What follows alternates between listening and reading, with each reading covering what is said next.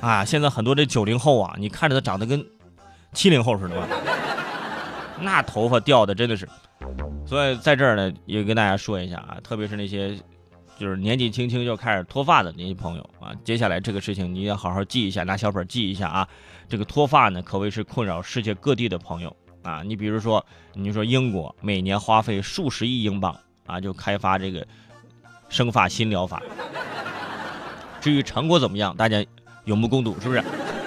最近，哎，日本一个研究团队实验之后就发现。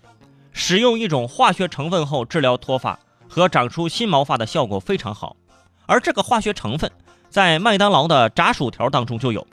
也就是说，当你去吃麦当劳的炸薯条的时候，你就是在治疗脱发。哎，没想到英国每年数十亿英镑的治疗脱发的这个研发项目，最后还不如去麦当劳吃薯条。难道英国的麦当劳不够多吗？照这样下去啊，以后啊。咱去买麦当劳的薯条，可能就不用不用去麦当劳了，咱就直接去药店啊。去药店，那工作人员就就问那个那个医生有什么治疗脱发的药吗？啊，工作人员那是相当专业啊，有啊现炸的麦当劳薯条，你买一个大份，一日三次啊，一次十根啊，注意不要蘸番茄酱啊，会影响疗效啊。记得饭前吃啊，饭前吃完你就不想吃饭了啊。你再看看我们国内。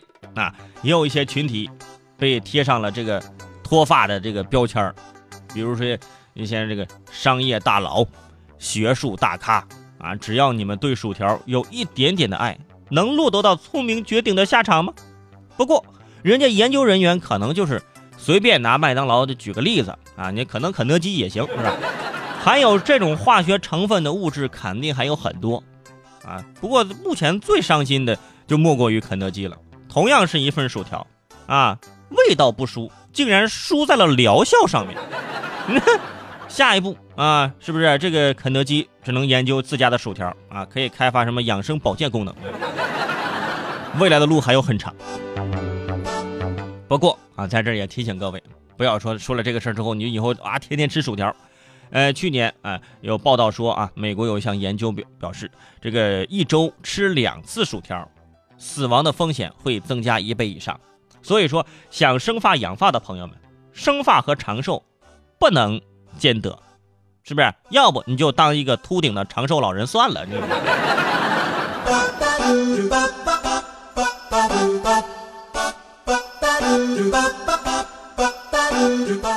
其实很简单，就是提醒各位啊，这个油炸食品呢不能多吃。呃，除了这个薯条啊，还有很多其他的油炸的食品。你比如说这个，你说我每天吃糖油粑粑，这也不行。我说你每天吃糖油粑粑，你不用这个科学家给你做这个科学调研，我就直接告诉你不能这么吃啊。一是油炸，第二是它甜的。